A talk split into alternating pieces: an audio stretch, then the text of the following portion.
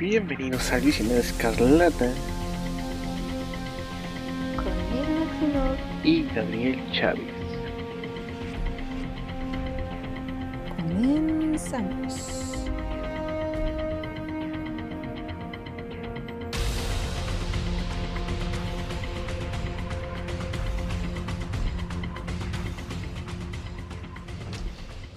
Muy buenos días, tardes, noches ya. Yo soy Miss Maximov y en este, no te estés viendo, en este programa, episodio número 102, estoy en compañía de el inigualable, único e irrepetible Gabriel Chávez. Y pues les damos la bienvenida a todos, todas, todas aquí el visionario escarlata. ¿Cómo estás, Gabriel? ¿Qué onda? ¿Qué dice? ¿Qué? Todo bien, todo cool. ¿Qué dice? Vientos, Yo soy vientos. Pero todo bien por acá. Nada más para recordarles que pueden encontrarnos en YouTube, en el Spotify, en el Apple, en este, en el iBooks, en el iHeartRadio, en el Anchor, en el y todos los de streaming de audio que usted se puede imaginar. Y también en Facebook, Google en Podcast. Instagram con Misiones. En, ah, sí, en el Google Podcast. Este, Misión Escarlata, tanto en Instagram como en Facebook. Y Visa Escarlata Pod en el Twitter. En esa, en esa página donde todos se pelean. Ahorita está, está chingona la pelea. Bueno, peli- Que se va a trasladar a este podcast. Bueno, mientras vemos si pasa o no, eh, algunas notitas para que nos en la, en la semana. Eh, Deadpool 3 ya tiene a su villana y va a ser interpretada por Emma Corrin, que es Por, por la princesa Diana. la princesa Diana. Eh, bueno, pues el rumor son O sea, el personaje, pues. El personaje, se, no, ese ya dijeron que ya no, no va a ser Dagger, Danger, creo. Era como una inteligencia artificial que se ocupaba del cuarto del peligro de los X-Men. Sí. Así que ya no es. Ya no va, a- no, no va a ser esa de, de hecho. Así que va a ser la mala, pero pues no sabemos de su identidad aún. Estuve leyendo, mm, bueno, teorías de los fans que la querían como una, ¿cómo se llama? Lady Deadpool. Bueno, Wilson. Decían que Gwenpool. Es Gwenpool. cabrón, por favor. Gwenpool, ya, ya, gente, dejen en paz a Gwen Stacy, por favor. Pero bueno, esta chica ha interpretado a la versión joven de la princesa Diana en la serie de The Crown. Por eso a mí sí me sacó de onda porque no la, no la veo, no o sea, después de haberla visto en ese papel, ahora verla como villana en una película de Deadpool sí es como de... Wow, o sea, que... Qué giro en tu carrera. En una villana, en una película de Deadpool con Wolverine. Oye, es un sueño, no manches. O sea, por eso aceptó su Sí, supongo, suponemos. suponemos. A ver, ¿qué más? Ah, se liberó Ah, no. un- ah, espérame. Eso pasó hoy, espérame. Este, eh, nueva imagen de Joker Folia Dukes. Follow you. Espero que sí. Folia Dukes. Tenemos a Lady Gaga y a Joaquín Phoenix de frentitos, de frentitos. O sea, está la. No se ha confirmado bien, pero todos creemos, esperemos que Lady Gaga va a interpretar la versión de Harley Quinn en el universo del Joker. Del, del Sociedades. Del Sociedades. Parece, parece el título de la revista semanal de datos curiosos. El, Sociedades. el Sociedades. Sociedades. Este, y pues. También adivina las- quién, las- quién, ¿Quién? quién se animó a comprar el universo de Zack Snyder. Grupo Televisa. Ah, no se crea, eso fue un meme. Fue un meme. ¿O no? Ay, Oh, no. Pues mira, con, con tantas cosas que pasan, uno nunca puede dudar que pueda suceder en alguna línea temporal de este multiverso. Televisa ya compró los derechos de, de las Justice League de, la, de, de Zack Snyder. Hablando de eso, eh, nadie se acuerda de esa pinche mamada. Están presumiendo que, que, que hicieron. ¿Cuántos tweets dijeron? ¿Ciento? O sea, no era un millón. No era ni un millón. O sea, que un tweet de un movimiento que busca restaurar un universo cinematográfico y no pasa el millón, no es nada. O sea, ni pasó los 300 mil tweets, imagínense usted. Y eso no sabemos cuántos son bots, ¿verdad? ¿Cuántos repitieron los mismos usuarios? También. Exacto. Yo creo que lo que dijo James Gunn días antes fue como que, "Ay, vale, vale". Sí, como que, "Ay, ya. Y dices, ay, ya, ya, ¿qué, ¿qué le hago aquí, no? Nada más los tercos como cajas y el, el de acero son los únicos que están ahí. Jo, chingue y jode. Pero, pues así, señores, creo que esto ya es, ya es el último clavo ya para que dejen en paz eso. Y ya continuemos. Yo he recalcado. En su momento me gustó Batman v Superman. No es con lo que. ah, las cagadas que pasó. Y este. Justice League me, me gustó. La, el corte de Zack Snyder. Está, pues me mantuvo despierto en la madrugada. Este, o sea, ¿qué hago, no? O sea, sí, pero pues si ya no va a ser ya, lo dejamos ir. Había conceptos interesantes, pero ni modo. Si es el asunto, no, se- no atravesaron. Sigue adelante con esto. El nuevo universo del caballero James Gunn. el señor de la noche. Ah, no, ese es otro. El señor de la- es a Batman. comentar. Ah, precisamente hay una nota de Batman, nota de Batman de la serie del pingüino. Hay un rumorcito. Que según va a aparecer el, el, el vampiro que brilla con el sol. El señor de la noche. Mitad hombre, mitad animal. No, pero es el Something in the way. Ah, sí. Something in the way.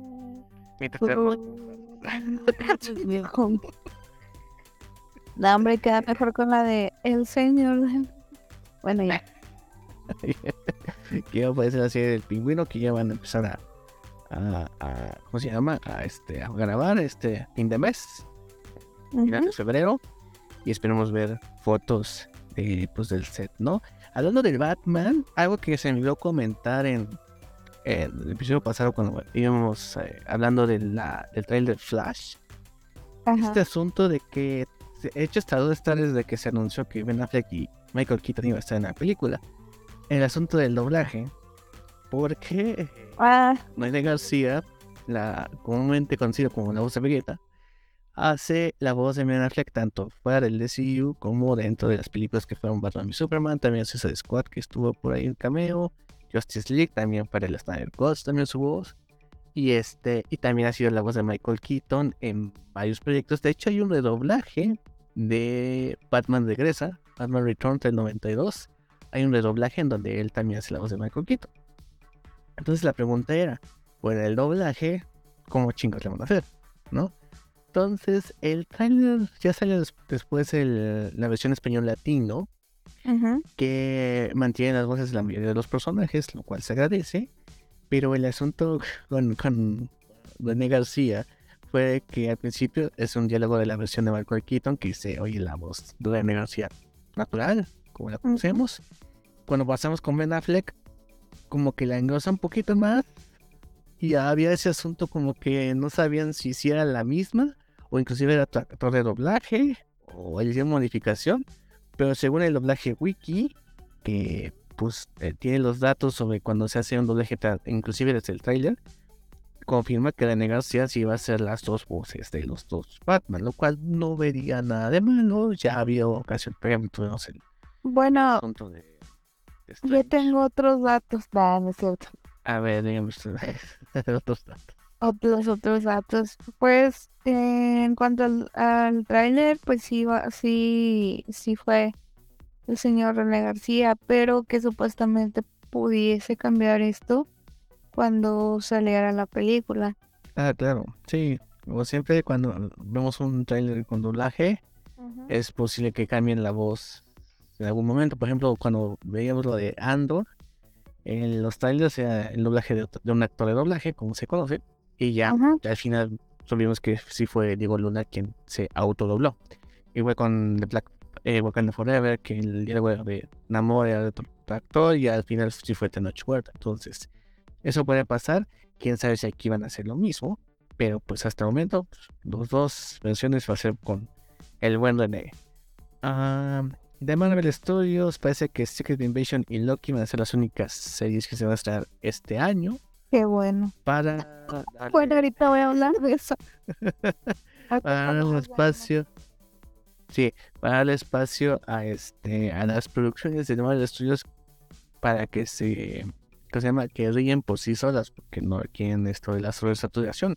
Lo más lo más curioso es que ¿Eh? mucha gente está hablando de la sobresaturación en 2000 cuando fue 2022 Ujú. cuando nos, nos acordamos que en 2021 tuvimos un chingo más. O sea, tuvimos Yo lo dije y yo me quejé en su momento. Sí lo dije. Ah, sí, sí. en- Sí, sí, sí. No, pero la mayoría, digamos, el colectivo de Ah, nuestros l- opinólogos, la masa. la masa, sí. Es lo que te digo, o sea, en 2021 tuvimos WandaVision, Falcon the Winter Soldier, What If, Loki, este... Shang-Chi, Black Widow, Los Eternos, Eternal, y Spider-Man, y Spider-Man y Hawkeye. Fíjate cuántos fueron y ahorita me están diciendo que están sobresaturados. Fueron como 10. es pretty- Casi, sí. O sea, A ver, y me sorprende que hasta... A ver, películas Black Widow, fueron Eternals, cuatro. Shang-Chi, Spider-Man, ok. Series, WandaVision, Falcon, Loki, What If, Hawkeye.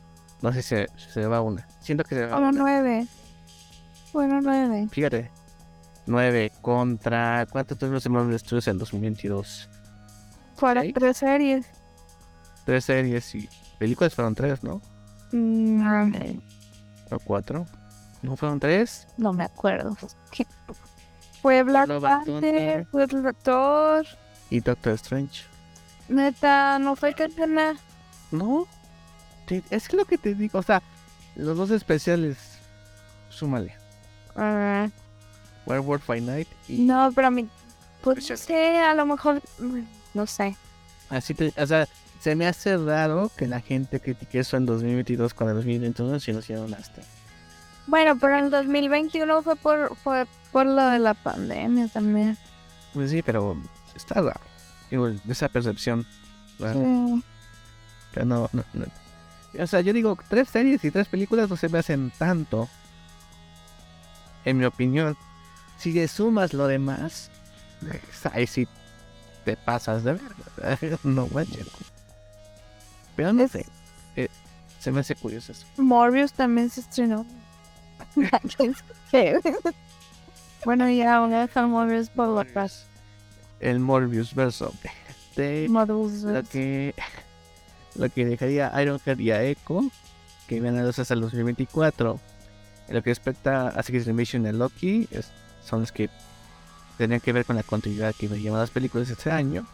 Y Ironheart y Echo pues solo son construcción de personaje lo cual no hay problema si se retrasan por algún tiempo.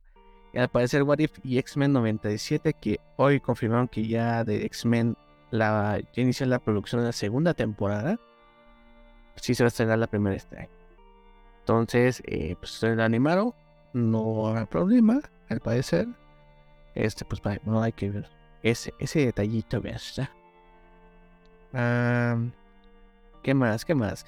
Ah, sí, me cancelaron Justice League Dark, la serie que yo estaba haciendo J.J. Abrams, HBO Max, que según se, nuestro Señor. se la estaban haciendo, pero nunca hubo una actualización, nunca hubo un avance. O sea, por J.J. Sí, J.J. Abrams, que pues, nunca hubo un avance así como que sí iba a haber, o, o un casting, o como dónde iba la, la historia, no hubo nada de eso. Pero estuvo en desarrollo mucho tiempo. Estoy. Leyendo un supuesto rumor, tómese con pincitas. Si es real, pues probablemente cuando esté escuchando el podcast, a lo mejor ya salió. Hay un rumor de que va a salir un trailer de Loki la próxima semana. Mm, puede ser, a lo mejor, quién sabe. Pues ya, ya tocamos. Pero bueno. Eh, no, no- Perdón. Bueno, es un rumor, lo acabo de ver en una página gringa. sí. Lo siento. Híjoles. Y, ah, Otras noticias. Ah, bueno, entonces volvamos al punto. Dos series de Marvel, dos series y dos películas. ¿Tres? Tres y tres. Porque también va a salir Guardianes. Ujú. Ok. O sea, serían dos series eh, este año, dos series live action, digamos. Dos series animadas. Luego no sabemos con What If porque dicen que también se iba a retrasar. Y las tres películas. Lo cual, pues, digo, no creo que sea tanto como lo fue aquel 2021, ¿verdad? Ok. Y aparte, pues, ¿qué? Recu- Ahorita hablamos de lo de la sobresaturación. Porque va de la mano con, con, con, con el tema de hoy. Am, ¿Qué más? ¿Qué más? Ah, sí. Por increíble que parezca, damas y caballeros, gente. Eh, va a haber una tercera, película de Hellboy. Tercer reinicio. Otro reinicio. Sí que sí, porque ¿qué queremos más? ¿Una tercera parte de Guillermo del Toro? No. Para nada. ¿Quién quiere eso? Queremos otro Hellboy de otro reinicio. Lo más cabrón. No sé quién pinches maneja estos pinches derechos. Este. A ser dirigida por Brian Taylor, que fue el director de Ghost Rider Spirit of Vengeance. Que empieza o, en la película de Crank con Jason Statham. Tampoco sé. sé muy Jason. Pero que eh, mueve la cámara como pinches narcóticos. Así de, como acercado así, mueve la, mueve la cámara y se mueve la cámara la pista. ah. Así, como si estuviera echar un, un polvo. Literal. Pero, pues no sé. eh, yo tenía entendido que Mike Mignola, que es el creador, y al parecer sí tiene los derechos del personaje porque lo publicó en Image, que te permite tener, tener los derechos de tu creación y tú explotarlos como te venga en gana. Resulta que con lo de Hellboy y Hellboy 2, dirigidas por Guillermo del Toro en su momento, como que ya le entró el celosito de que decían Hellboy de Guillermo del Toro. O sea, ya Mike, Mike Mignola como que ya lo... Ya no, ya no era acreditado como el autor por la comunidad, por la gente, ¿verdad? Entonces, que por sus huevos, dijo, no se va a hacer una Hellboy 3. No. Hágale como quiera. Porque obviamente había tanto interés como del estudio, como del director, como del actor Ron Perlman, que venía la mole. Que, o sea, todos estaban interesados en que hubiera una tercera parte, pero el, el- ¿cómo se llama? El autor pues no soltó la prenda. Y mejor decidió hacer un reboot, este de que salió algunos ayeres que está de la verga, ¿no? Al parecer. Sí. Em, y que, de, fíjate, le prefiere eso a que se adueñe el, el concepto Guillermo del Todo o que le acrediten a Guillermo del Todo el, el asunto de Hellboy. No manches, esos, pero esos son problemas con el ego. Y Exactamente. bien macizos. Sí, además Spike Mignola se, ha- se le ha... Se reconoce que es un buen, un gran dibujante, con gran imaginación. De hecho, hizo todo el concepto de arte de la película animada Atlantis, si se acuerdan de ella. Sí. todas las cine visuales de él. Pero pues aquí sí se. Como que pues nada, ya no relacionan Hellboy con Mike Mignola, sino como que solo los que conocemos más a fondo el asunto de los cómics, pues sí lo puede relacionar. Pero ya la gente dice, es de Guillermo del Toro. Entonces, o sea, dicen que, que lo creó él. Así como que, híjole, o sea, no sé, o sea, o sea, sí, es- o sea, como que sí te- tendría que calar en algún momento que, Sí. que ya, o sea, yo lo creé, o sea, Ape Sapien, yo lo creé, y hubo los conceptos. O sea, digo, no, pues sí, tienen un problema de ego, pero también pueden tener un poquito eso de que, no, es que, es que yo lo creí y nadie se acuerda de mí, ¿no? Sí, sí, Un sí. besito, Mike.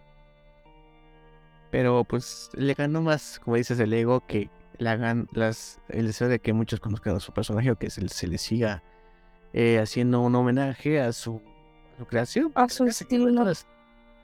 a hacerle un homenaje porque pues a él le gusta Hellboy como lo conoció por los cómics, por lo que escribió, dibujó el autor. O sea, no, no creo genuinamente, o sea, él, Guillermo del Toro es de las personas más buenas que haya existido en la Tierra. No lo conozco personalmente, pero te lo puedo asegurar. Y no estaría equivocado. Sí, no le pregunto a Pablo Robles. Y huele a hotcakes. o sea, ¿qué más podemos pedir de? Pero pues, así son las cosas, gente. Ni modo por el buen Mike. Y a ver, ¿qué tan más sale ahí? Ay, Dios. Y ahora sí, la última noticia es que justamente desde lo del de Quantum Mania sale el primer póster de The Marvel. Esta tripleta que van a ser eh, Carol Danvers con Michael Rambeau y Kamala Khan. Eh, pero llevamos con la sorpresa. De hecho, en el Super Bowl de Marvel se hizo tendencia porque no hubo trailer un avance. Y todos esperaban un avance. Porque estaban diciendo, no, que va a haber un spot, no, que sí va a haber un trailer y nada. Y nada. Pues con la sorpresa de que se movió su fecha para el 10 de noviembre de este año. Lo cual creo que platicamos en un momento. Me sorprendía que de Marvels no se estrenara en noviembre al principio. Porque dije, no manches, cuánto me- febrero, julio y. Pero febrero, mayo y julio. Está muy cerquita. Estas dos películas. Pero pues supongo que por esa cercanía, por muchas producciones que hay, a la movieron para, para noviembre. Ahora, el asunto es que un mes antes, un mes antes, perdón, una semana antes se estrena Doom parte 2. Ah, pero Doom no fue tan. O sea, en taquilla no fue, le fue tan bien. O sea, de hecho, lo, por lo que y reconocen, por lo que sa- la, hicieron la segunda parte fue por lo de HBO Max. Porque si se van por cine, así como que, ay, así como que, oh, no es para, este, pues para completar la. De hecho, van a hacer otra tercera, según dicen, del plan. Sí, según una yo, trilogía. Madres. Entonces, este, pues no sé. Voy a hacer una predicción. No. No. Ah, van a mover Dune. No sé por qué. Algo me dice que la van a mover. Ah, no creo. ¿No? Porque Dune, ¿Pueden coexistir? Dune es más. Está más orientada al cine de arte. El amor. Pero el presupuesto no es tan de cine. No, ya sé que por supuesto bastante Entonces- al cine. No, yo creo que las, sí las van a poner a competir. Yo, Ok, ok, humildemente. ok. Pues bueno, pues va- vamos a ver quién se. quién le atina. Pero mm, me gusta el portecito. Ahí vemos a las tres señoritas. Y pues sí, esta es de las películas que más me emocionan personalmente. Ujú. que las tres me, me agradan sus personajes. Eh, también sería este una, primer- una, primer- una película de Marvel con este tipo de alineación que son pues mujeres. Ya tuvimos en desde con Birds of Prey, que yo he dicho que me gusta Birds of Prey. Este y, y me gusta que los, los hombres en, pendejos se encabronan porque existen ese tipo de películas. Oye, verlos. tengo dos comentarios al respecto. El primero es, Sí. el póster me recuerda a, las imágenes que tienen de los chakras, no sé por qué. Bueno, sí, viste por, por las lunas, las luces. Y bueno, eso es, no sé, o sea, me parece como que curioso ese diseño. Y se la asimilación con eso. No sé si también de parte de alguna inspiración, porque pues, se supone que digo, estoy hablando como de cuestiones del diseño del post, que los chakras son bolas de energía de luz y pues al final ellas también son bolas, hay bolas de, Son series de luz. de luz de energía. Y bueno, ese es mi com- comentario. El segundo es, ¿qué pedo? Estaba, ya estaba viendo memes de donde le estaban echando caca esta película y todavía ni siquiera se estrena. Es como de what to Te digo, te digo. Recordemos que la primera Capitana Marvel le tira- o sea, tanto que creó que hasta cambiaron los lineamientos en Rotten Tomatoes, o sea, que no puedes poner una crítica, tu crítica en Rotten Tomatoes hasta que se haya estrenado la película. Porque esto pasó con los así como que no. Y ya tienes que verificar tu cuenta para que no sea ese tipo de cosas. Eh, de hecho, los Tomatoes, la película tiene crítica 75%, si no me mal recuerdo, y, y por parte del público tiene 40 y algo. No me Pero, ¿cuántos? fí- Fíjate, las críticas, tiene más críticas de usuarios que Avengers Endgame. ¿En qué universo la gente vio más Capitana Marvel que Avengers Endgame? Ay, no, qué miedo. Mm, mm. Sí, también pasó con, con, con Miss Marvel, algo parecido, pero ahí la, los usuarios fueron más, más sinceros. De hecho, tienen un 70-70 igual de, en críticas. así como, Ahí está, perfectamente equilibrado. A pesar de todo lo que dicen que no buena serie y tal cosa esa, me Ujú. gustó la manera del usuario de Disney Plus, que podemos hacerle. Y eh, también podemos traer tantito el, el disfraz de Mónica Rambeau, que sí esto, que va a ser fotón, al parecer, el adoptar el alias de su madre, lo cual tiene todo el sentido del mundo. Y como dices de los chakras, pues no sé, Carol está en medio, Bueno, sí. porque Está al revés, porque se supone que el chakra moradito es el que va arriba y el azul va abajo. Va en medio, perdón. Ok, pero pues no sé. Es- Yo te digo, tengo la teoría de que vemos que Mónica tiene algún resentimiento con, con Carol y pues Kamala la tiene en, el Olimpo a Carol Danvers. Entonces, esa dualidad será interesante verla. Ya. Ahí está, ahí está mi, mi, mi teoría sobre el diseño de pósters porque no sé nada de diseño. Y la teoría del María Rambo y Carol eran una pareja de lesbianas. Y las dos eran mamás de Mónica. Esa teoría no existe, ¿verdad? Ajá. Bueno.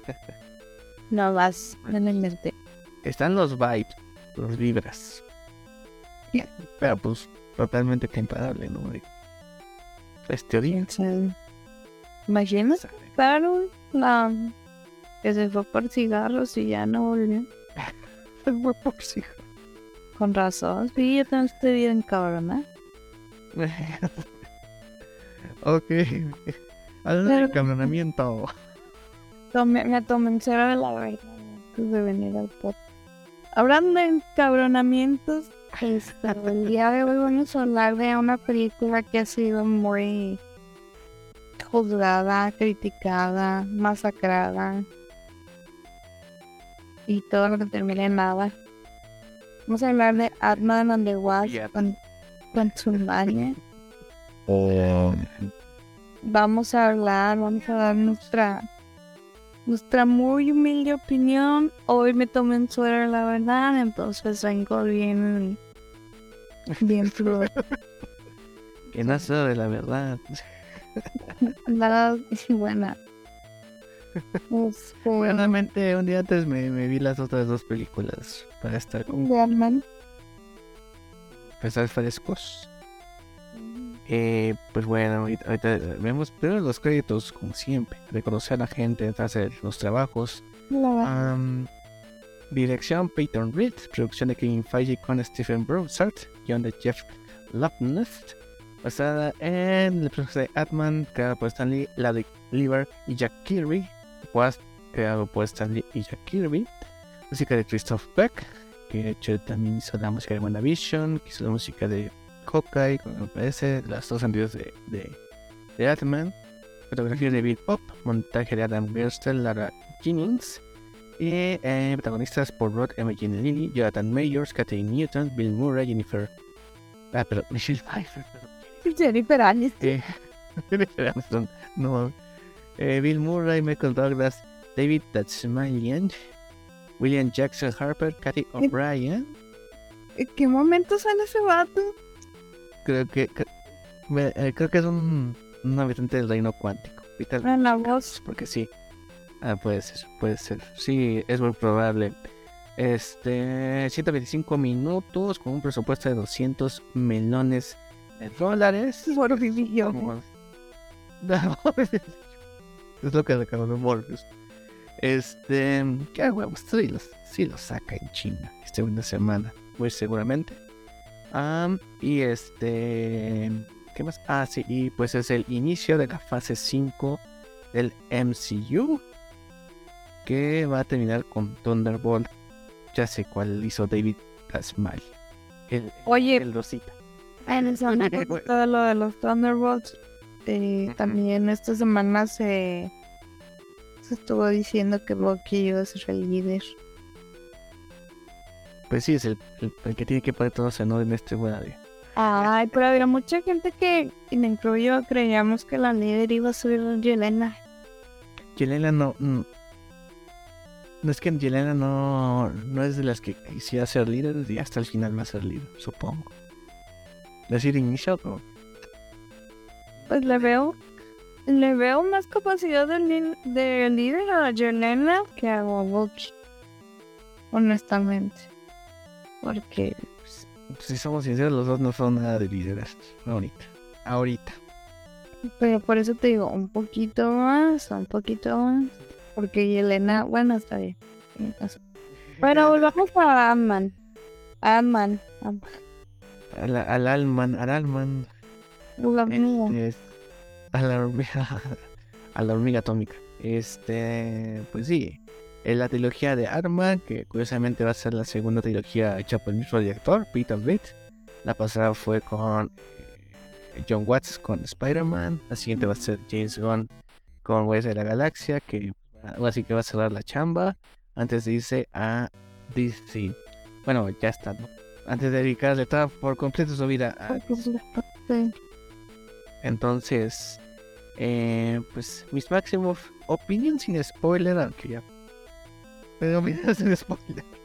Ay, Dios mío. Bueno, em, pues, ¿qué te digo? ¿Qué te digo? Tengo como... Iba a decir sentimientos encontrados, pero no, no son sentimientos encontrados. A mí, a mí la verdad sí, sí me gustó la película, pero entiendo todos los porqués de por de los motivos y todas las causas de por qué todos en internet están hablando muy mal de esta película. Y lo entiendo perfectamente. Pero en lo personal me entretuvo, me distrajo, me divertí. Entonces, bueno, estuvo chida. Ya hablando de aspectos tal cual de la película, eh, la idea del mundo cuántico está divertida, está cool, pero sí siento que está ejecutada con, con las ganas. Porque siento que en pantalla, por tratar de equilibrar y darles historia o profundidad a los personajes, no terminan de concretar mucho. Eh, esta implementación de nuevos personajes que habitan en el mundo cuántico, mm, pues sí, te mencionan lo que viven y así, pero uno no termina de empatizar. Igual el personaje de Cassie, eh, bueno, casi no, no, no es como de mis super preferidas de las Jonah Avengers, pero Casi no es mi preferida. Casi. Cassandra, nah.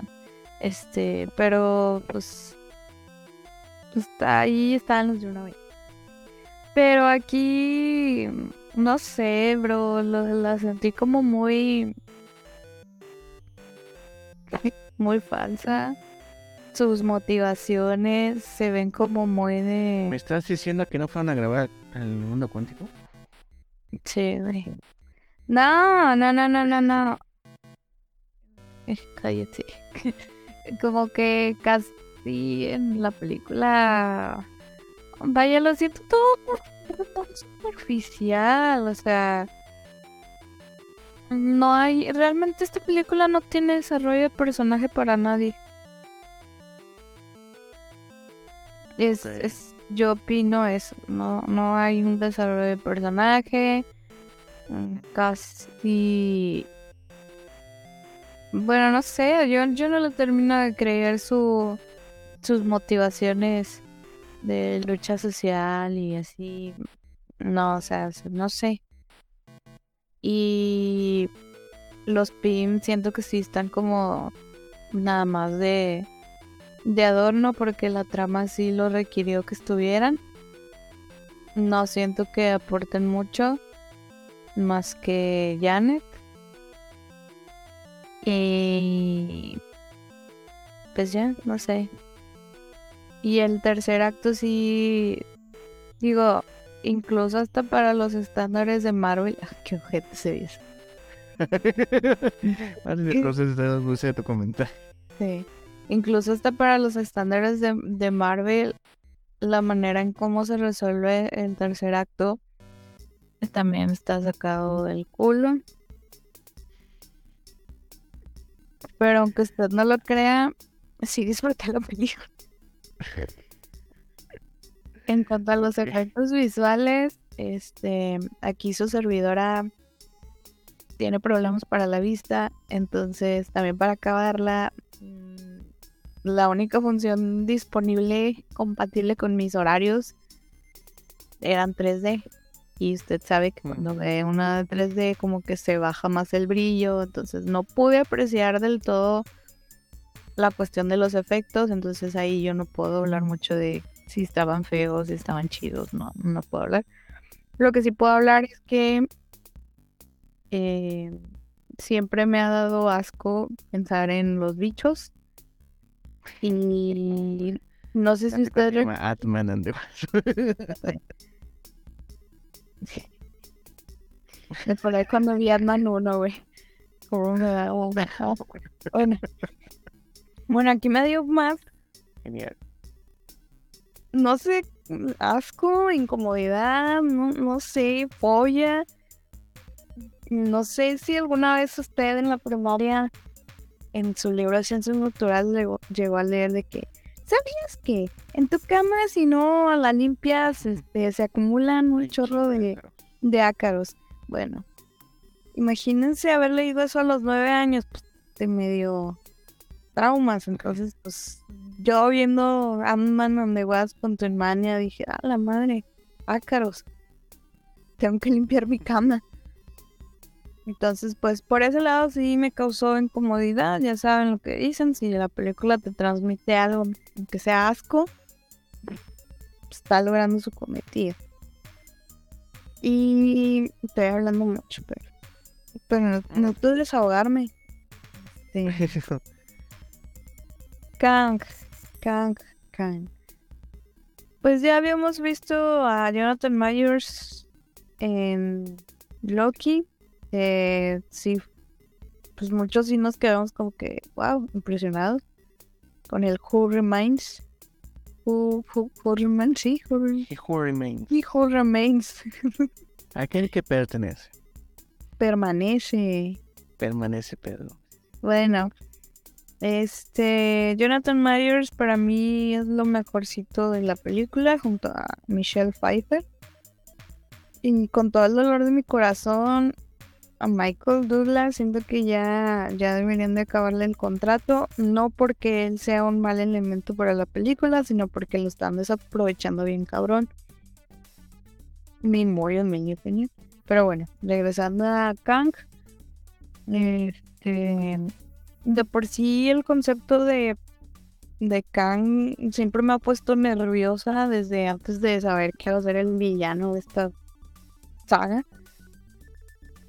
¿Por qué me pone nerviosa? Porque no sé, güey, es un vato que está en el presente, en el pasado y el futuro y todas partes de a la vez y al mismo tiempo, pues sí, sí te asusta y bueno, a mí sí me asusta porque me hace pensar en lo pequeña y miserable que es uno en el universo y no solo en el universo, sino en el espacio y el tiempo, pero bueno.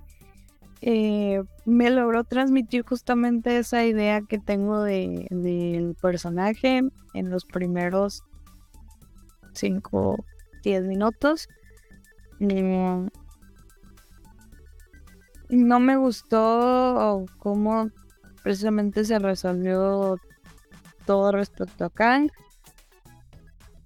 Este.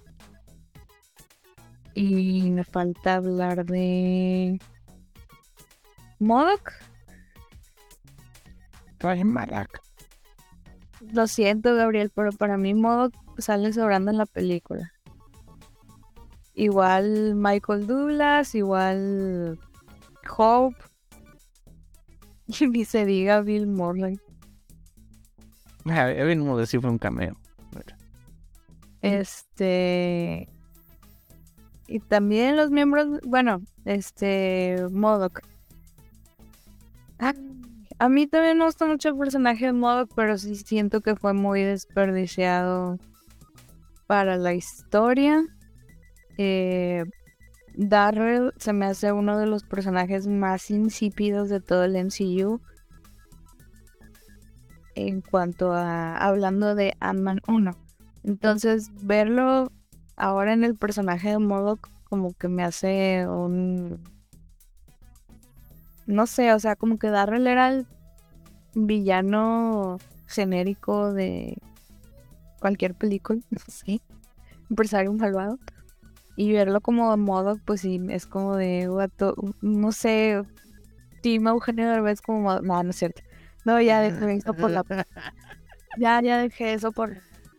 No, pero ya hablando en serio, o sea, como que siento que no aporta nada a la trama el hecho de que Darrell sea Modoc. O sea, es más como un easter egg.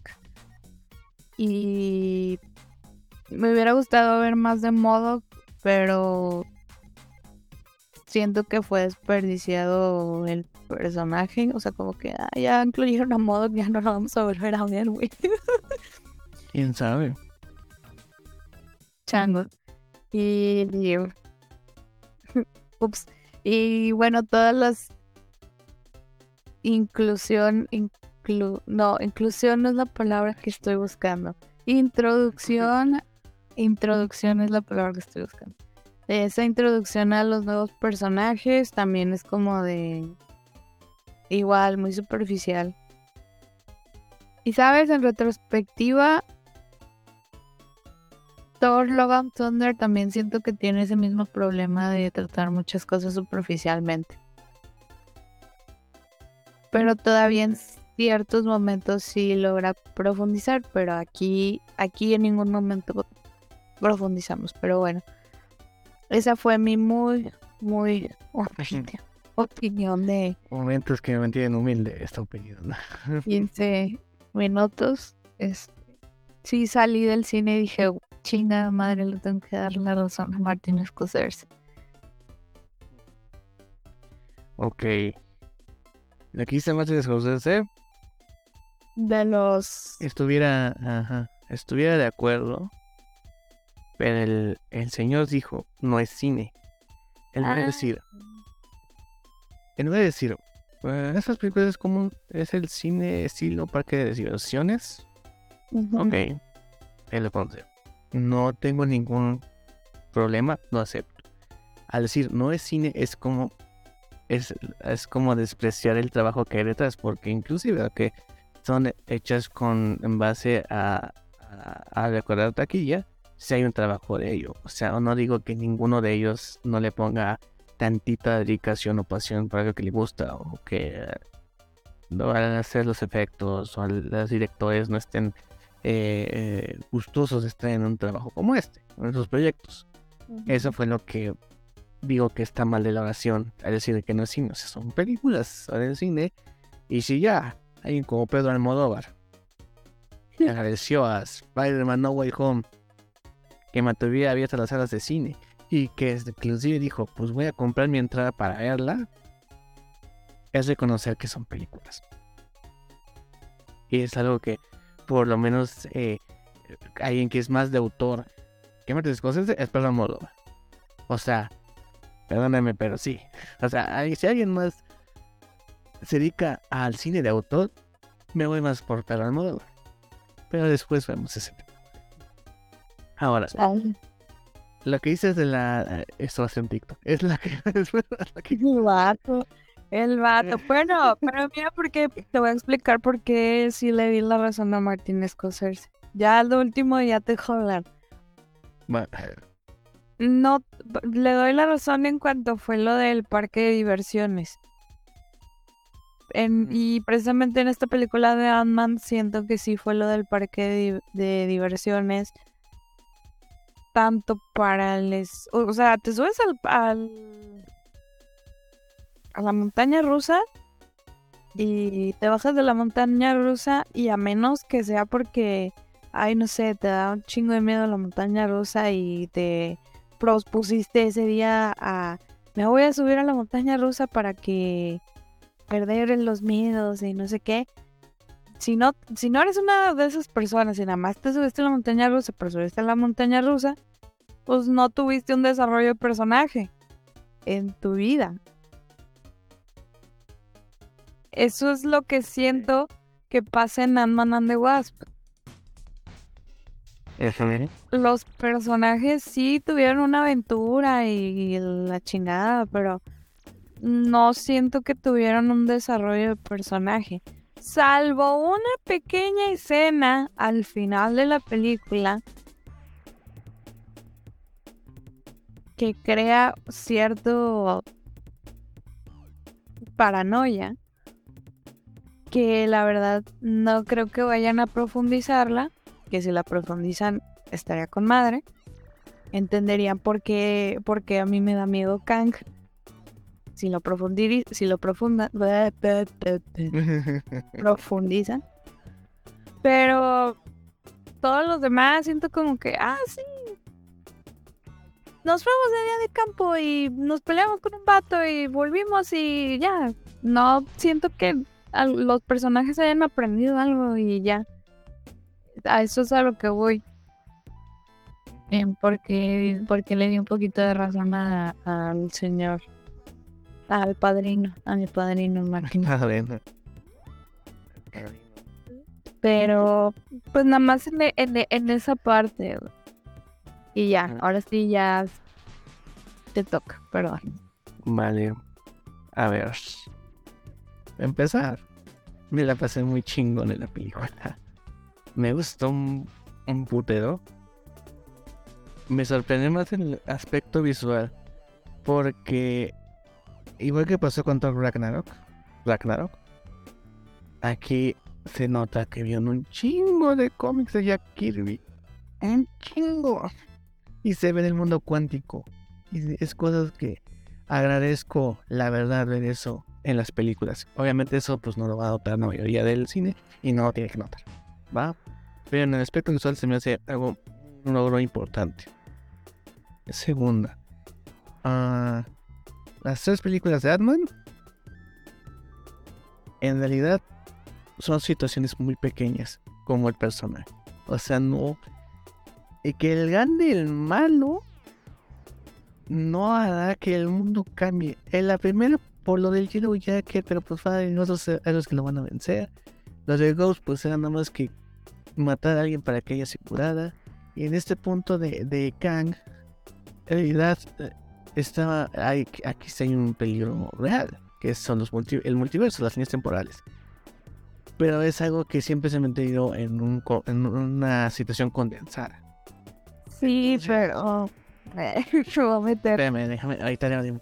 No, pero eh, el asunto de que me digan eh, como que es algo que no que, que es este que, que no afecta o que no se da la importancia que tiene que tener así como que pues no la en ese sentido ahora no estamos hablando de Kang como una persona o un sujeto aquí nos dejan claro que Kang es una fuerza de la naturaleza. Aquí cambia por completo lo que teníamos pensado que, sería Kang, que muchos dijeron, bueno, a lo mejor al, al final de la película pues Kang sobreviva o en algún modo va a poder viajar sobre el multiverso, salir del reino cuántico. Ya cuando nos muestran cómo va a ser el asunto, dices, ah, ok. Es 10 veces peor de lo que me imaginé en algunos momentos. Desarrollo de personajes.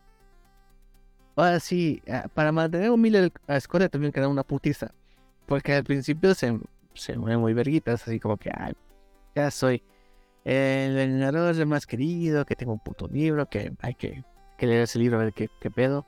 Este, eh, que todo está como siempre imaginé, pero pues sí le faltaba humildad al señorito. E, el asunto con que con los pin, yo creo que es que ya vimos dos películas que se enfocaron en el asunto de, ja, de Hope y de Hank. Vimos dos películas. Entonces la tercera tenía que relucir Janet. Porque es en los cómics es una vengadora de las importantes.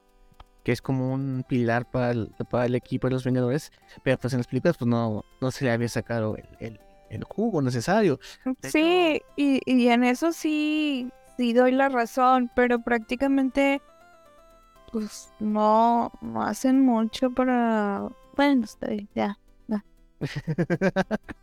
Entonces, este eh, siempre se había... O sea, ya lo dije, ya... No volver a hablar lo mismo. Entonces, eh, es, me gustó mucho que le dieron mucha importancia a Janet, ¿no? Esa historia con, con Kang fue muy, muy interesante. Ah, como dices, el asunto con los personajes del reino cuántico, pues solo sirven para mostrar el, el, el, problema de lo que sucede bajo el mandato de Kang. Son el, el, el clásico, este, gente que no se puede levantar nada más con él. Lo vimos en The Mandalorian, por, lo hemos visto en Star Wars, lo hemos visto en muchos de, este tipo de producciones. Hay muchos personajes que nada más sirven como que para mostrar qué tan jodido está la situación en donde se desarrolla el, una sociedad como que hay un conquistador o algo del imperio sobre nosotros, algo así. Entonces creo que también el asunto no es que profundizar sobre los personajes porque puta madre que me va a interesar la profundidad del güey de la mancha rosita, que hecho es el papel de David Dashmalian. Entonces, eh, sí, como que ha cagado y verle ya. No, pero como quiera, ahí, por, o sea, hay maneras de, por ejemplo, James Gunn eh, de ese Squad mete aunque sea un, un diálogo chiquito o no sé, algo para que termines empatizando con, con los personajes. Que sea algo. Ah, dime, un personaje del pueblo que estaban siendo oprimidos. Ni siquiera me acuerdo cómo se llamaba. Ah, ¿de cuál pueblo? Pues del, de la isla esa donde tenían a. a, a la pinche estrella de mar. ah, de los oprimidos. Nunca salió nadie. Sí. No, me estoy refiriendo, me estoy refiriendo a los a los nuevos personajes que se introdujeron en The Suicide Squad. No nos importa uno. Harley Quinn. Pero sí. ok. sí, que me están diciendo, espérame. Yo lo que estoy enfocando es en la población del, reino cuántico.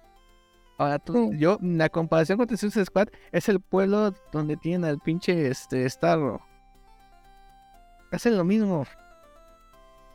No. Te vale madre que se mueran esos no. güeyes porque tú te enfocado por la pinche estrella. No, porque en Squad sus habitantes son, ahora sí, son ruido de fondo. Y aquí en Almond and the West sí les están brindando un foco de atención a la morra que parece China, al vato telepata. Así le voy a poner porque no, no me acuerdo cómo se llama el personaje. Me mamaron los edificios. O sea, me refiero a, esos dos. Mínimo esos dos les pudieron dar un foco de atención para crear una frase o algo en el que pudieras empatizar. Bueno, no sé, yo, yo pienso eso.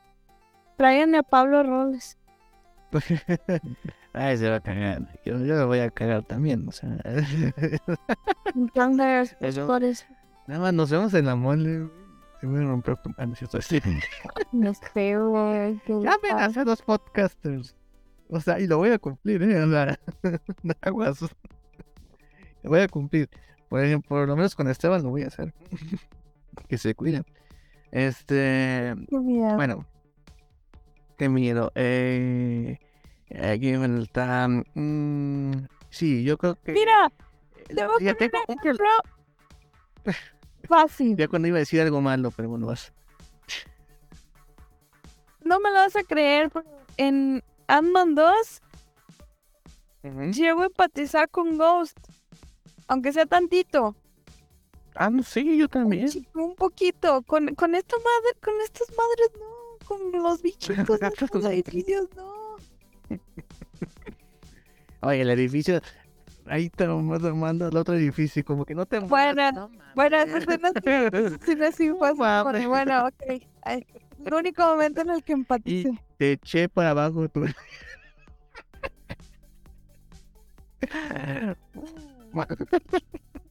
No, ya- y no dijeron ni una palabra. Y no fue necesario ningún, ningún argumento porque te Ay. lo mostraron. Está Pues nada más eso mínima escena, pero te estoy diciendo que les están dando el foco de atención a la gelatina, al vato que salió en la serie que me gusta de The Good Place, que es el telépata, y a la China. Ya la- Yo la vi más como Valkyria, pero. Te llamaré Valkyrie. Sí, también. ah, ya tenemos un meme. Este- Sí. ok, este. ¿Te puedo decir algo malo? ¿De mí o de No, de la película. No, sí, de ti, mm, unos dos horas aquí. Es, Ay, no.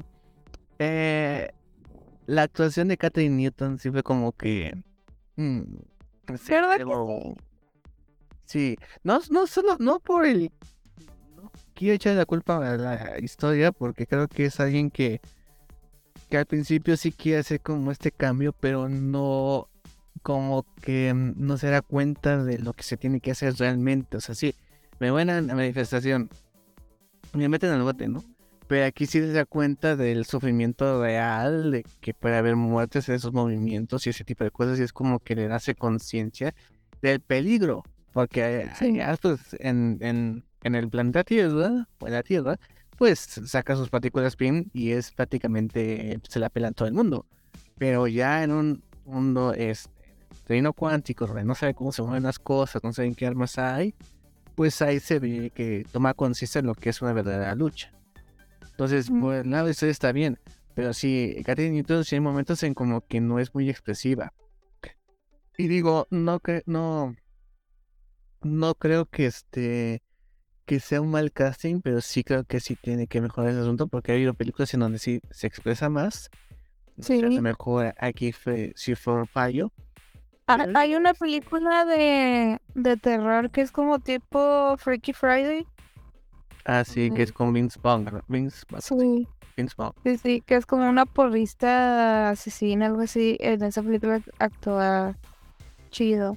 No, quién sabe por qué, pero sí, sí se ve muy insípido el personaje, como muy... No, eh, bueno, insípido no, acartonada. Sí, puede ser. Y de hecho lo comparas con Kamala, con Kate Bishop, con los hermanos Maximoff, con este. Con los demás Young Avengers que han aparecido y pues sí es la que. Eh, pues hay un bajón de personalidad, ¿no? Porque con los otros se engañaste en chinga. O sea, y Sí. ahí sí doy el punto de que su personaje, o su actuación más bien, está un poco acartonada. En ese, en ese sentido. Entonces, eh, pero yo creo que la, la intención del guion sí era como darle esa conciencia de que esta es una lucha real, o sea, esto no es juego. Porque creo que sí la, o sea, la broma que le hace al, al, al policía de coger su patrulla, ella lo ve como un juego, no como una lucha que de verdad puede haber bajas. Y es donde Sí. toma conciencia ella. ¿No? Sí. En el caso de Modoc, eh, el concepto de Modoc es muy estúpida. Seamos realistas. Es muy pendeja. Lo supo la serie animada que hubo hace tiempo. Que me estoy imputando de por qué le dieron una segunda temporada a Hitmonkey, no a Modoc. Pero bueno. sí, estoy imputado por eso, eso sí. es que El de mono. Modoc es, un- pues no, no vende. El asunto de Modoc es algo muy estúpido. Este. Y aquí, pues, solo puede existir en el reino cuántico. A lo mejor una parte. Digo, no, no creo que sea lo único que veamos de Modoc. Puede ser que. Multiverso, ya saben, ¿no? Hay alguna posibilidad. Ah, pero pues se me hizo cagar lo que es. O sea, es un güey que se cree la gran verga cuando no es la gran verga. O sea, está el Khan, así como que te controla, güey. Ah, acuérdate de quién es tu jefe. O sea, no te sientas con, con ánimos de, hacerte el más chingón. Porque no lo eres. Entonces, ese concepto de Modoc me gustó.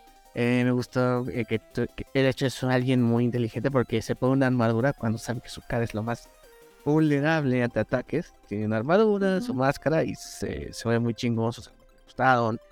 Eh, cómo se mueve, inclusive, o sea, eso me mamó, o sea, lo que es modo como un concepto estúpido, lo hacen bien, porque es un concepto estúpido, Modoc.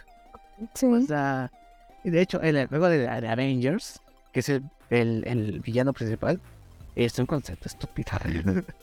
Por eso no tuvo tanto jalezo, porque el villano, Modoc no aguanta ser un villano este villano de una gran saga. En la serie es una parodia Modoc. O sea, de por sí Modoc es una parodia, le hicieron más parodia. Por eso, sí. porque se burla del personaje así. Entonces Modoc aquí, pues es lo que es. Hasta, cuando le hacen el cambio de traje, perdón por saber por dónde me fijo, pero hasta se le ven las nalgas hasta el pobre, güey. el cuerpo deformado cuando le ponen el traje. Entonces, o sea, lo, es una broma. Y esa es la película que es una broma. Y está cagado. Uh, y no me vengan a defender a Modoc. Que a, hasta hace un tiempo a gente le valía madre. Es lo que me molesta de los críticos de cómics o de que se ven en, en películas. Que ahora son fans de todo. Así como, es que no es el Modoc. Que... Güey, no sabes de quién Modoc. ¿De quién era Modoc? No sabes de qué. O sea, pero el diseño. El diseño es igual en los cómics. No sé por qué se putan. Una cabeza gigante no se va a ver bien, es un Funko viviente, Modoc. O sea, es, es lo más, es, es, estúpido. Por eso en la película es, es, muy cagado. Por eso me gustó cómo interpretaron a Modoc. y lo de, el, el, lo de su origen, o sea, no es muy diferente al origen de, de los cómics de que, ah, pues metí cosas de, ay, cabeza grande. Ese es su origen. Y aquí pues le dio un pequeño giro que pues, hace más personal con Scott, con Hank, con el asunto de Ant-Man. Y pues, pues es el achichingle de, de, Kang, que es, nace como un achichingle de ideas mecánicas avanzadas. Entonces, Modoc es una broma. Lo hacía así en el cómic. No hay una historia súper chingona de Modoc en los cómics. Hay una historia muy chingona en la parodia de la serie porque es una parodia que al final se toma algo muy siniestro al final que me deja sí pero aún así no me gustó cómo estuvo en la película. Bien entonces no te va a gustar cómo es en los cómics porque eso es Modoc. Quien me diga que no pero lo que no, voy es que salir. siento que sobraba para lo que era no sé o sea como o sea yo no hubiera puesto a Modoc al lado de Kang es lo que intento decirte. Porque obviamente, pues no, ¿cómo se comparan esos dos seres? O sea, al punto de que yo no pondría una amenaza multiversal al lado de una parodia. O sea, lo pondría a lo mejor al lado de otro villano. Por eso siento como que no me cuadra, no sé. O sea, por, no sé, por eso siento como que sobraba en la película. Mm. Bueno, que es un chiste en la película. Porque es un chiste, no, no Pero uno muy malo. Ay, el final que tuvo sí me dio cringe. sí estuvo, sí estuvo bien crinchoso. Bien sí me dio pena ajena. O sea, no me dio risa, me dio pena. Ver morir una cabeza gigante no te da cringe. Pues, algo mal, está mal con tu vida. Por favor. No Volvemos otra vez al ejemplo de en Rápidos y Furiosos. La la lógica. La lógica aquí. No, la lógica que usas para ver una película de Marvel no me permitió zafar tanto mi cabeza Fíjate, vamos ante la lógica. Ante la lógica que estamos viendo una película de Ant-Man contra Kang. no hay lógica. Sí, de- sí, desde ahí estamos mal. No es que estemos mal, es que no hay lógica. Bueno, sí, no. Al no haber. Por, por lo de la conexión de Cassie y Iron Man.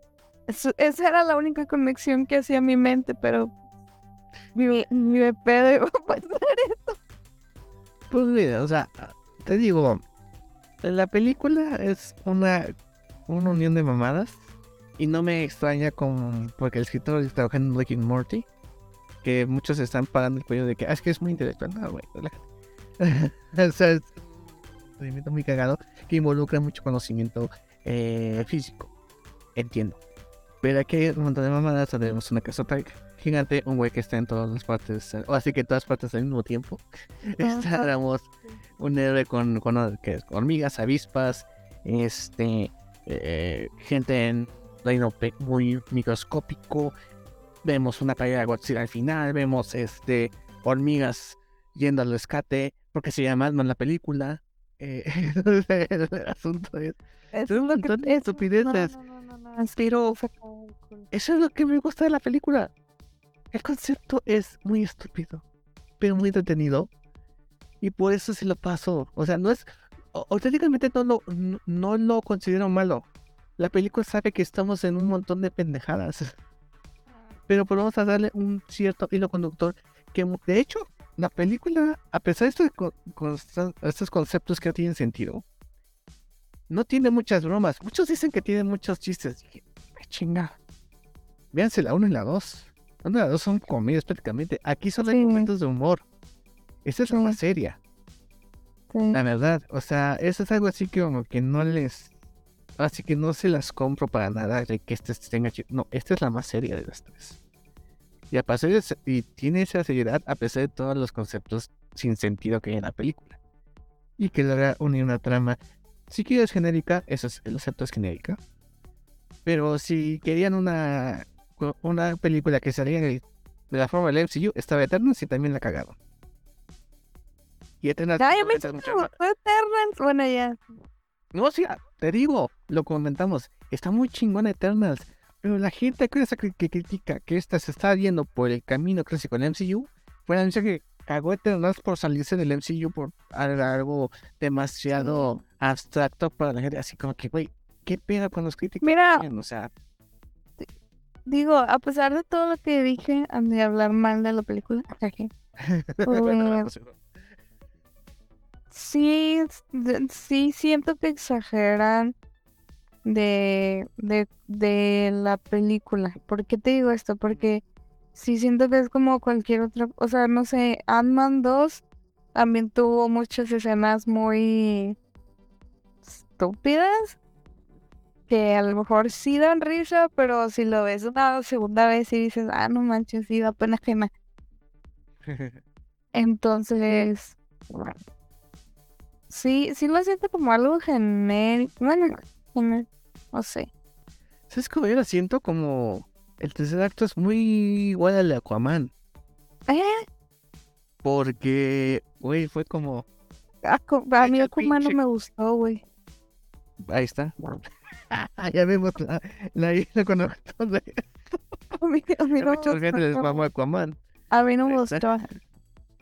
Y, y te digo, te puedo decir que el tercer acto es casi. El tercero similares. estuvo sacado del culo. Eso sí no me vas a hacer cambiar de opinión. No te estoy diciendo que no. Te dije que no. No. Está sacado del culo. Efectivamente. Las hormigas que se colaban al viaje al, al mundo cuántico pasaron un, un chingo de años. No mames. Realmente cocinaron. Es una mamada. socialistas. Me partí de esa. Sí, Está muy cagado eso. Te digo, es que este es el punto que lo tiraste. Es una pendejada, pero algo que me, ca- me dio risa. Porque le estás poniendo en contrapeso con el villano que era. Que, que, que representa una amenaza real. Y una amenaza peor que Thanos. El asunto de que es, no es un. No es un. un como digo, no es un tipo. Es un. Un, un efecto de la naturaleza, casi porque es algo impredecible, algo que no sabes cuándo va a tocar, no sabes cuánto hay de esa amenaza. es algo que... Ya lo estamos comparando con hacer. Pues así, o sea, porque tenemos el villano multi del, del infinito al villano multiversal. Pero lo que me gusta es esa conexión de estupideces que se logra hacer una película con ellas y entregar algo entretenido. Y es lo que a mí me gusta. Porque además, como dije desde el principio, una película de Arman y Wasp con Kang se me hizo una cosa más estúpida. Y sí es una cosa muy estúpida, pero que me hizo feliz. Y que me gustó un chingo ver eso. Y que la volvería a ver sin pedos. O sea, es algo que Bueno, me gustó. O sea, te te digo, me no, gustó. ¿Eh? No, no, no. Sí, sí.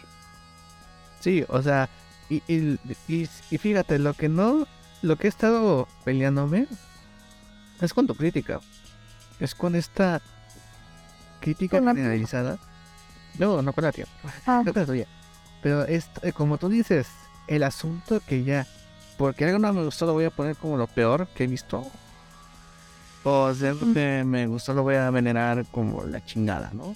O sea, Bueno. que defendió Black Adam y dice que esta está mala. No mamen. O sea, Ay, a ver. tú- sección, una, una película.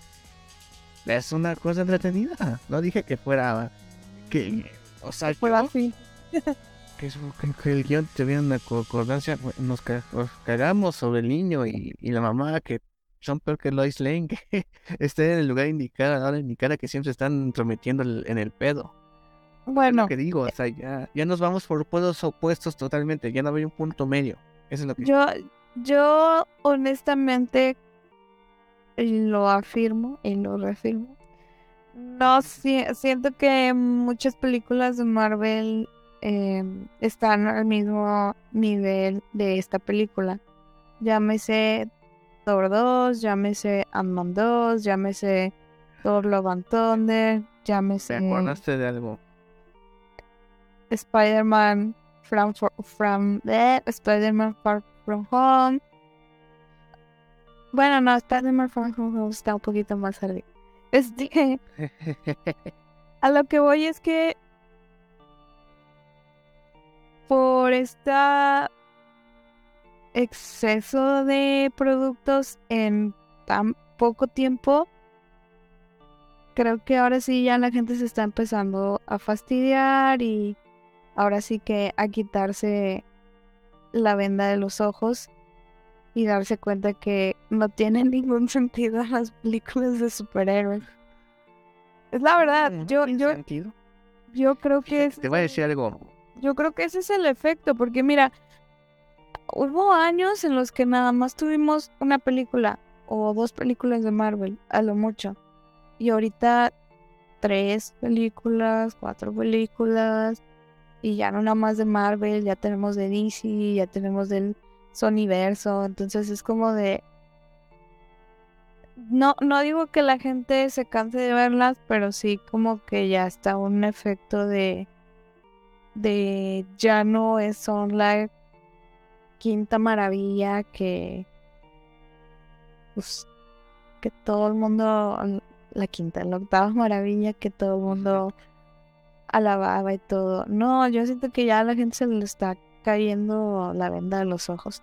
Mi muy humilde opinión, sin saber de cine, sin saber de crítica, periodismo, etcétera. Pues mira, te- eh, vamos, ahora que sí dicen que es el puente para algo más, ¿no? Es como las chicas más recurrentes.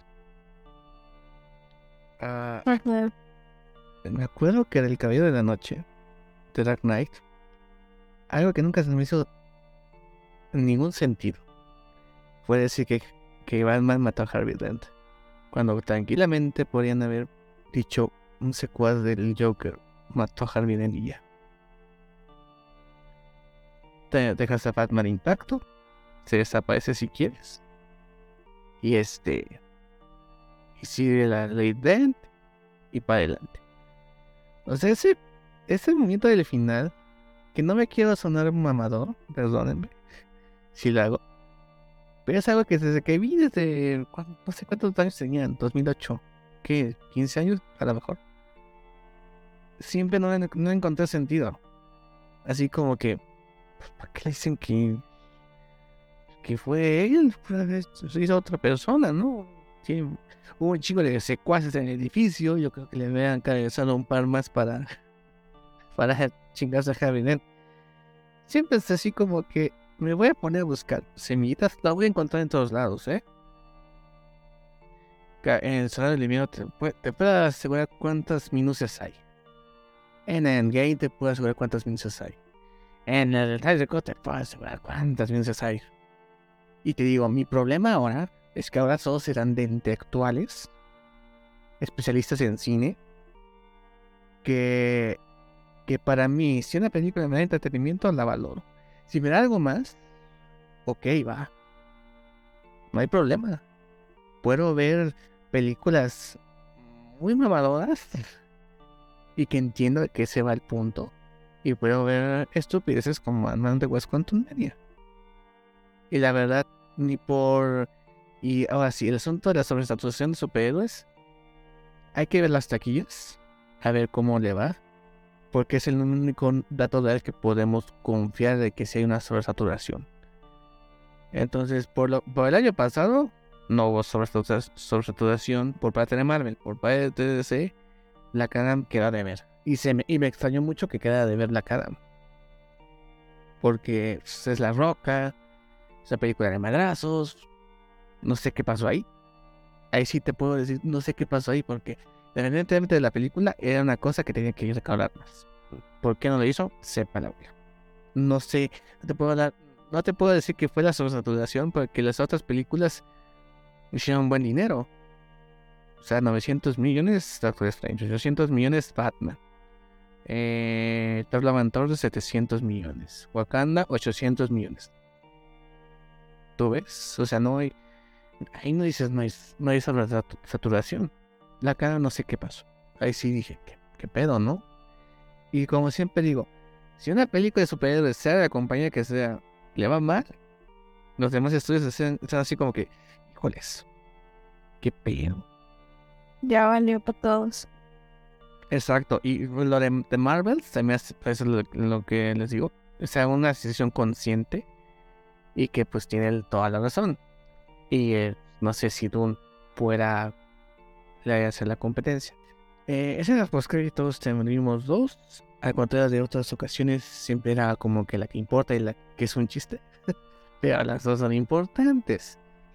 En la primera vemos que los que según destraron a Kang, bueno, esta versión de Kang, para ser precisos, se enteran de que fallece, que lo matan en una línea temporal, y pues es una alarma de preocupación para todo el consejo de Kangs, que son un chingo.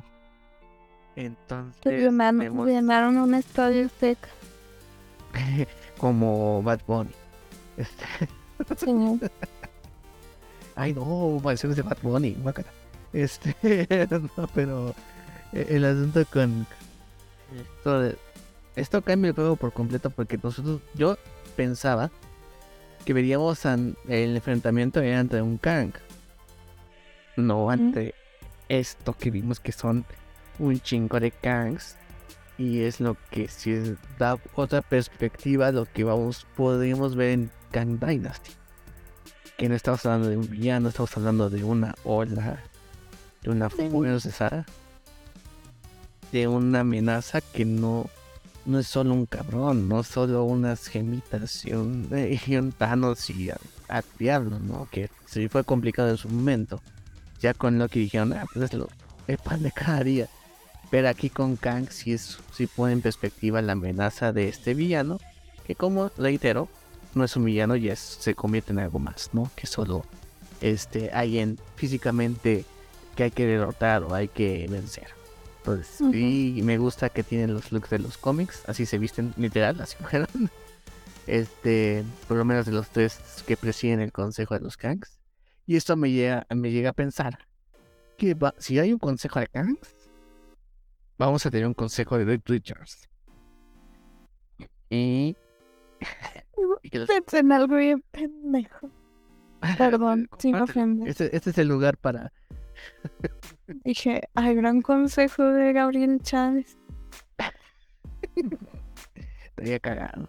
Lo siento, donde- sé lo pensé. Donde soy este Mr. Beast o en donde soy este el cajas. Mr. X. Te la verga. Mr. X. Uno, so- uno soy el cajas. Vete al diablo. De eres. Pero, ¿qué, qué te hizo pensar esta escena? ¿Te- ¿Creció tu, Mi miedo tu miedo? mm, cuando vi al faraón. Mm, justamente. Sí, sí, fue así como de, oh my no. Y, pero ya cuando los vi todos así como en el Estadio Azteca festejando un gol, ya se me bajó el miedo, pero no sé, o sea, Como en la cova pisto. sí. Si realmente explotan, eh, así, así como te digo de eh, que realmente uno se cuestione así como de tu, tu pequeño lugar en el universo, en el multiverso, pues si pudiera ser estaríamos ante uno de los mejores conceptualmente hablando villanos en una saga de películas. ¿Sabes? Sí. Sí, entonces es lo que me. Sí, me. Porque donde yo he visto el consejo de los Kangs fue en, en la serie de Avengers animada. Que. No había Kangs mujeres, ¿verdad? Sí, bueno, eh, en la película no, pero en la serie sí me acuerdo que hay una, una Kang mujer. Tengo ni- Imagínate, Jonathan Mayors de. Oye, antes de, de, de, de todo volver, rebobinarlo un tantito. Ya, Pues ya empezamos a hablar con spoilers, ¿verdad? Así, inicio de spoiler. No, nada más Ustedes- porque quiero comentar dos, cosi- dos cositas. Por favor. Este. El fin. Yo pensé que sí se iba a quedar Scott. Ay, También dije, ah, a ver. y, y, y la verdad sí, pues no sé, sí me hubiera gustado para que sí fuera como que un giro diferente a todo lo que vimos de la película. Si lo hubieran cerrado así. Pero pues es. Pero pues, pues no. Sí, sí, bueno.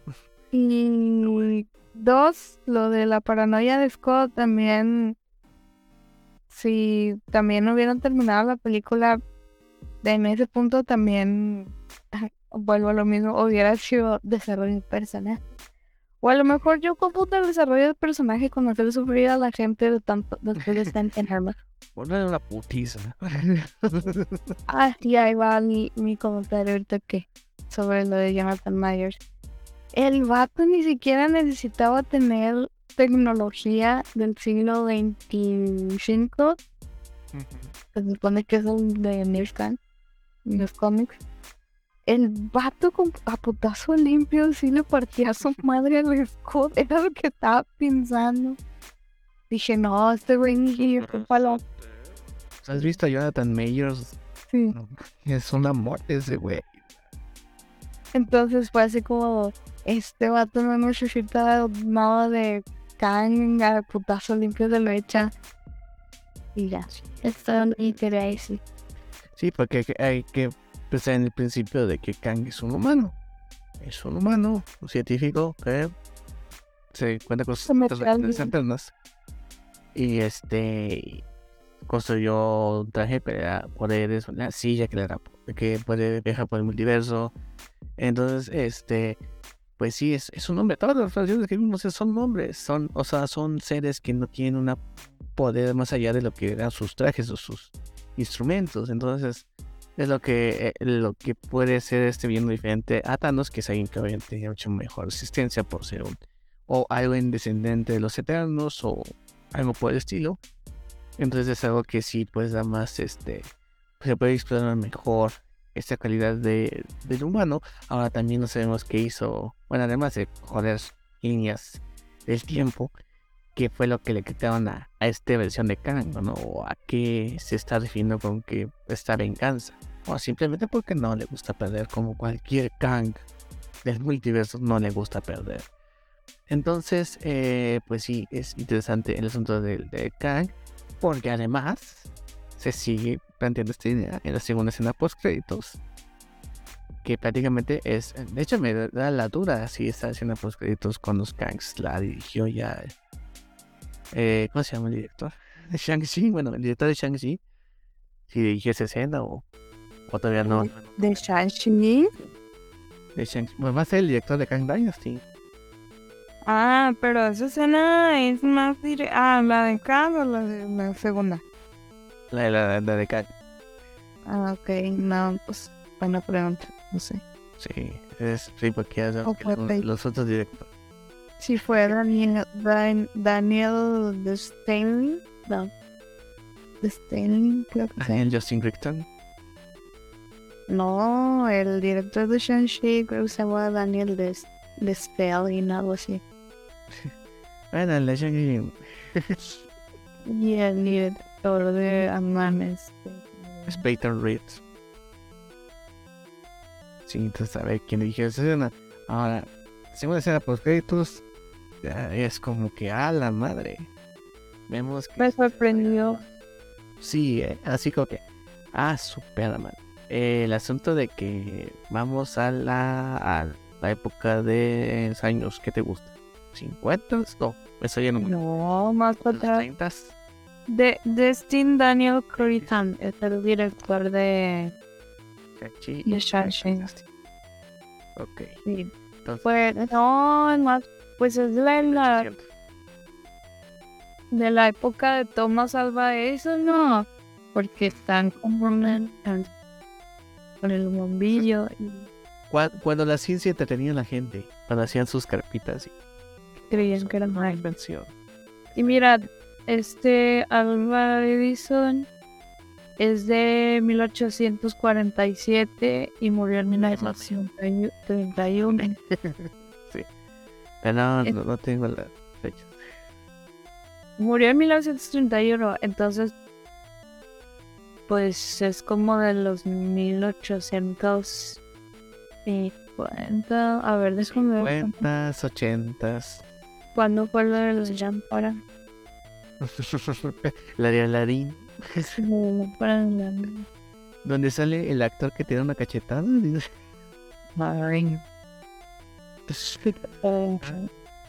Hablar de la cachetada de los Oscar.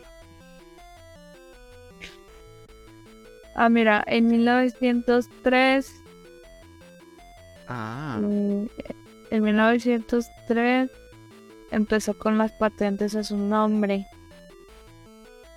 Pero la bombilla eléctrica fue en 1879.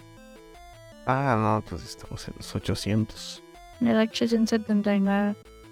Este. 950. Fíjate que cuando, cuando inició la, la escena, no sé por qué, eh, cuando escuché la voz del doblaje pensé que era Tony Stark. Muy bien.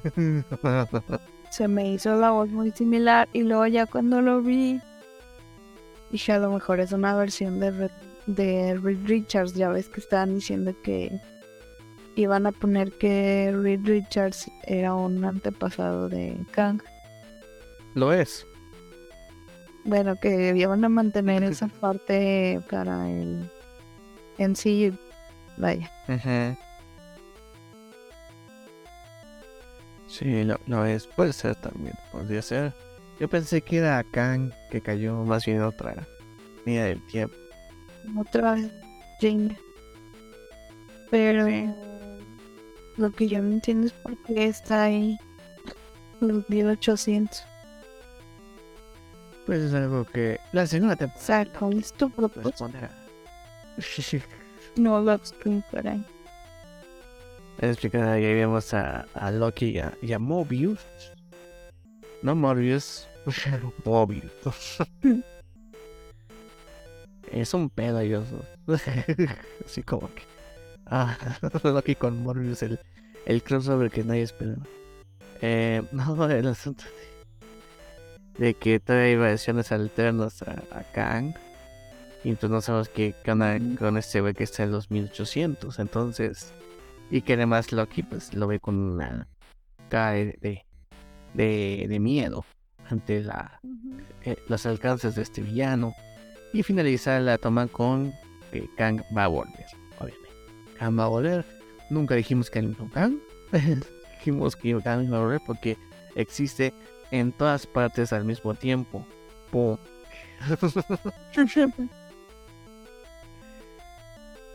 Entonces, a ver, supongo que Loki segunda temporada va a contribuir a este asunto de la saga del multiverso. Tengo la teoría ahora que Loki puede aparecer en, en las películas. Ok.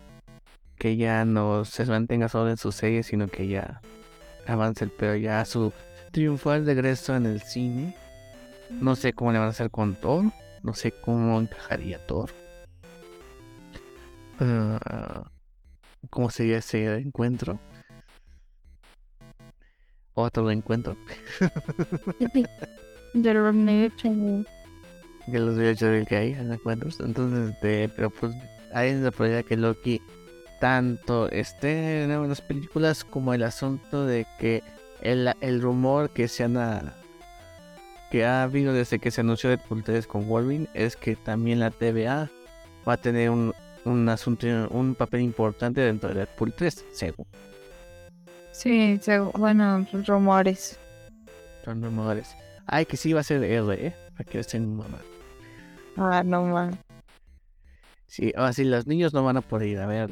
Bueno, si son Cinépolis, no. Si son Cinemark, tal. No y fue en Logan donde vi a, chavos, a, a niños en específicas, en, en la, en la sala. Así fue como que, ah, la verga. Cinépolis es más difícil, pero bueno. Entonces, de una a 10 hormigas envejecidas en chinga. ¿Cuánto le das a Ant-Man and the Wasp Quantum Mania? Mm, seis. Siempre me siento piados. 6. Yo le doy. Es que si son hormigas no les puedo partir por la mitad. Entonces, no sea muy injusto. Le doy un 8. Un 8. Un, o- un 8 a, a la película, la verdad. Creo que sí es la mejor de las tres. Sí, sí, la mejor. Este.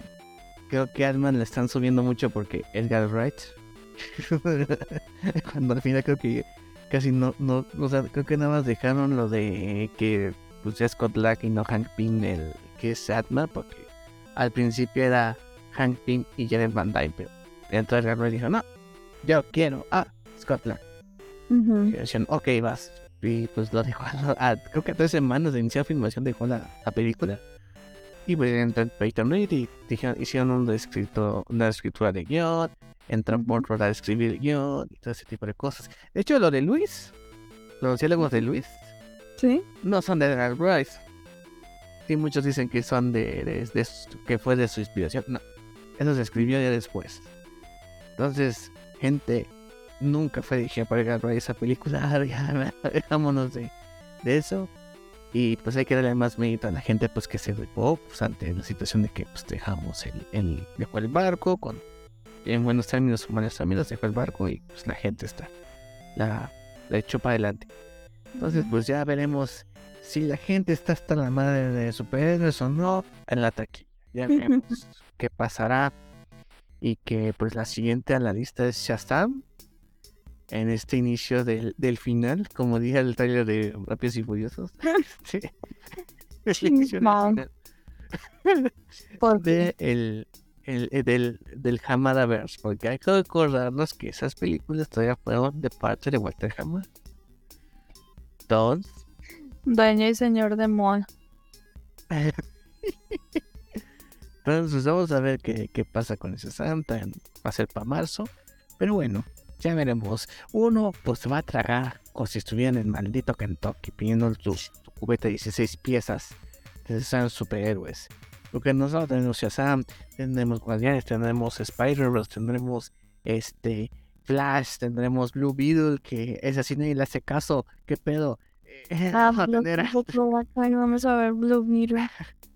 Oh, de nuevo vi el puesto de, de, de Blue Beetle y dije, ah, pues está, está cagado, pero pues a ver si si la, si la descartamos, porque no sé, no sé, es que esa película sí es como que, ay, no sé. O sea, eh, no creo que en México la haya mal. Como el efecto que tuvo esta película de Dark Phoenix, que ya sabías que era la última y que no iba a haber ninguna secuela. Sí, puede ser. No, pero pues estamos igual con todas. Las de DC, todas van a ser igual. O sea, hay que tomar en cuenta que vamos a ver películas para ver que, fíjate, ya eh, tocaste un tema interesante.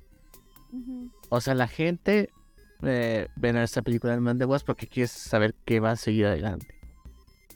Y se, yo creo que la crítica de que va, para algo más, pues la gente, pues sí, estamos en el MCU, ¿no? De eso se, se, trata. El asunto con las de DC, así como que pues ni sé si va a, seguir esta saga. Y es como que me voy a animar a ir a verla o no. Ahora estamos viviendo, estamos en un país que ir al cine todavía se, se hace como una actividad social. O sea que a pesar de las apps y todo, mucha gente va al cine a ver los horarios y a ver qué van a ver. Entonces, no sé si en México aplique eso. En Estados Unidos yo creo que son más selectivos, ¿no? Pero en México, quién sabe. No sé si, si este, si, si se sigue esa regla. Pero bueno, aquí seguimos consumiendo como el maldito capitalismo quiere que lo. Con eh, películas de Rápidos y Furiosos, sí. No. y todavía falta una. Y todavía faltan los spin-offs. ya basta. Oiga, entonces, ¿qué van a hacer en su vida? ¿Qué van a hacer? ¿Van a curar el cáncer? No, ¿verdad? qué, qué mala onda. Mis máximos redes sociales, por favor. Me pueden encontrar en Facebook como Miss Maximo y en Instagram como arroba Marta Máximo. Y a Gabriel Chávez, donde lo podemos encontrar. Arroba loco Gabriel en Twitter, Instagram y TikTok. Este, ay, que ahora no comentamos el trailer de Love and Death. no. Feliz cumpleaños, Elizabeth Olsen. 34 años de perfección en esta tierra. Cuidemos ese planeta porque es el único que tiene Elizabeth Olsen. La verdad es que hay un multiverso. Pero existe un multiverso. Hay más. no, sí, más. Pero inicia, eh, nada más rápido, inicia el 27 de abril. Según van a salir tres episodios a la vez. Y son siete. Ay, cabrón. Claro. Lo entiendo con Andor porque eran dos episodios, pero aquí son siete. En fin, el 27 de abril en HBO Max. Y este, a Isabel Olsen le pagaron cerca de 870 mil dólares por episodio. Wow. Entonces, este, nada en vano. Todavía hace varo. Oye, había un rumor que decían que no se iba a cobrar los 2 millones por Doctor Strange, lo cual no me la creo. Ah, ¿por qué? Porque según es, es lo que decían que. ¿Por firmar eh, no versión? No sé, porque es que decían que Ben Patch cobró 6 millones y ella 2 millones. Pero pues, no sé, no se me hace lógico. Leal, ver. ¿Qué pasa? Bueno, después esta serie se echó 6 millones y este. Y pues supongo que tendremos más que platicar cuando se estrene esta serie. Entonces, eh, que estaba así, ah, eh, yo en Facebook, desde nuestro, nuestro canal de YouTube, por favor suscríbanse, gracias por los que se están suscritos, poco a poquito llenamos el carrito de suscripción y llenamos la posibilidad de poder este sacarle barba a esto. Este, bueno, este, no, les agradecemos de verdad sus suscripciones, sus vistas y. Ah, ya tenemos 135 suscriptores. Nos quedamos en 134. No, pues la verdad se les agradece. Y pues esperen en la próxima semana el nuevo episodio de este su programa favorito. Si no, pues el segundo favorito. Televisión Escarlata. Muchas gracias, Máximo. Muchas gracias a ustedes que nos escuchan. Este Moab, a ver cuándo los pinches premios, hijo de perra. Eso es todo por ahora. Nos vemos. Bye. No coman hormigas. Ya estoy. Adiós.